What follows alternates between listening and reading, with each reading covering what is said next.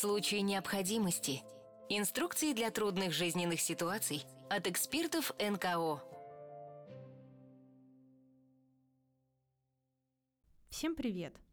Это подкаст Центра Благосфера в случае необходимости, и я его ведущая Женя Гулбис, продюсер подкастов Центра Благосфера – Обычно в подкасте «В случае необходимости» мы делимся инструкциями для непростых жизненных ситуаций от наших коллег-экспертов из некоммерческих организаций. Но в этом сезоне мы решили записывать еще и коротенькие выпуски самостоятельно, в которых тоже будем вам советовать какие-нибудь полезные и интересные решения, а, может быть, чуть менее серьезных, но насущных все-таки проблем. И несмотря на то, что на дворе уже февраль, наверняка многие из вас по-прежнему не разобрали новогодние елки, поэтому в сегодняшнем выпуске мы вам и расскажем о том, куда же их все-таки девать, особенно если дома у вас до сих пор стоит и досыхает живая елка, ну или уже не совсем живая в таком случае.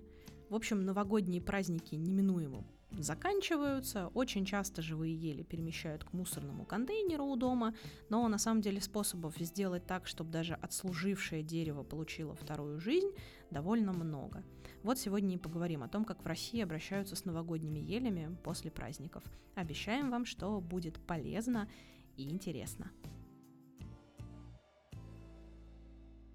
На самом деле для меня это какая-то даже личная тема. Я сама не очень приветствую живые ели на новогодних праздниках. Ну, такая у меня позиция. Мне кажется, что елки все-таки лучше в лесу. Но при этом не буду, наверное, открыто осуждать человека, который поставил дома живую елку. Другой вопрос, когда ее действительно не очень правильно утилизируют. Я, например, очень хорошо помню, своими глазами видела, как живую елку пытались пропихнуть в мусоропровод.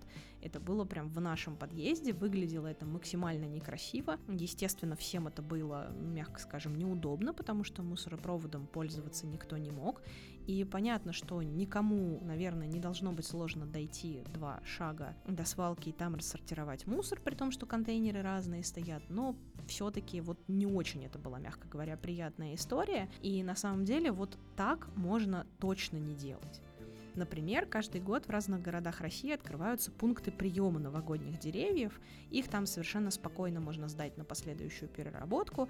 И вот таких вот вещей, как случай, о котором я вам только что рассказала, все-таки не делать. Пункты приема собирает на специальную интерактивную карту проект «Один плюс город». Там сейчас более 900 таких вот пунктов можно выбрать наиболее удобный по расположению, так что если вдруг живая елка у вас застоялась и уже надоело вам тем, что постоянно осыпается, но вы по-прежнему не понимаете, куда ее девать, можно эту карту изучить и решить вопрос, ну, настолько безболезненно, насколько это возможно. Вдруг пункт приема таких елок находится прямо рядом с вами.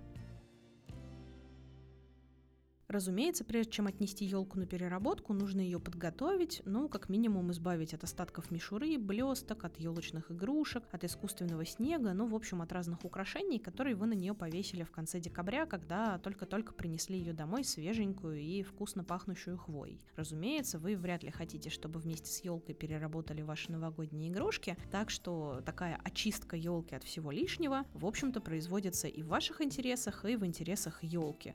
После переработки ветки от елок и сосен должна остаться только щепа.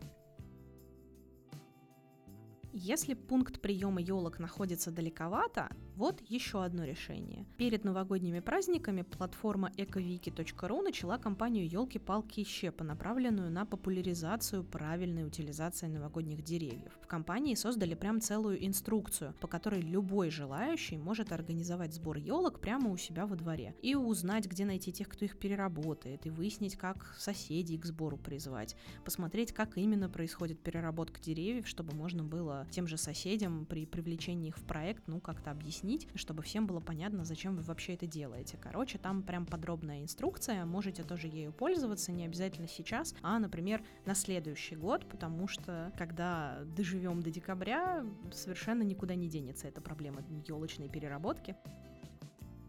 Кстати, если вам любопытно уже сейчас, после переработки из новогодних елок сосен и пихт получается щепа, которая может в самых разных местах пригодиться. Ее используют, например, для подстилок животным в зоопарках, в приютах и на конюшнях, для благоустройства цветочных клумб она пригодится и для парковых дорожек, для защиты почвы в сельском хозяйстве. В общем, если правильно переработать новогоднюю елку, можно принести пользу прям огромному количеству самых разных отраслей. В Москве еще, например, действует акция «Елочный круговорот». В рамках этой акции тоже можно сдавать новогодние деревья, и за первые 20 дней января 2023 года москвичи уже сдали 14 тысяч деревьев. В большинстве случаев пункты приема работают аж до середины или конца февраля, так что те, кто живет в Москве, вполне еще могут успеть в этот проект вписаться. Ничуть не хуже обстоят дела и в Санкт-Петербурге. Например, экологическое движение «Мусора больше нет» и организация «Экологические добровольные проекты» помимо сбора новогодних елей реализуют в Питере проект «Елочка живи». В этом проекте после праздников принимают деревья в горшочках. Ну, иногда продаются такие ели живые, чтобы они как можно дольше стояли. И вот когда елка в горшочке вам уже не нужна, специалисты этого проекта «Елочка живи» стараются выходить горшечные ели, чтобы потом их высадить на благотворительных посадках. Еще есть очень интересный проект из Липецкой области, где студенты при поддержке Фонда Милосердия запустили проект, в котором они стараются сохранить популяцию голубой ели. Они построили прям целую теплицу, в которой ели выращивают, а к Новому году их передают в бесплатную аренду жителям города. То есть вы не просто покупаете елку и потом не знаете, куда ее девать, а арендуете, а через неделю студенты у вас забирают ель обратно в теплицу и высаживают ее после этого в открытый грунт. Это позволяет избежать хотя бы части вырубки этих деревьев, принести пользу экологии и максимально провести новогодние праздники, ну, без проблем елочной утилизации. Вот такие советы прозвучали для самых разных городов сегодня в нашем подкасте. Очень надеюсь, что они вам помогут немножко более экологично относиться к окружающей среде и избавиться от головной боли, куда же все-таки уходят елки. Большое вам спасибо, что вы сегодня были с нами. Напоминаю, что подкаст наш в случае необходимости размещен практически на всех популярных платформах. Это и Яндекс Музыка, и ВК, и Apple Google подкасты, и CastBox. В общем, где нас только нет, вы можете нас послушать там, где вам это будет комфортно, точно так же, как и другие наши подкасты, например, «Не пустой звук», «Третье место», «Как это делается» и «А вы знали». Спасибо вам большое за внимание и всем пока! thank you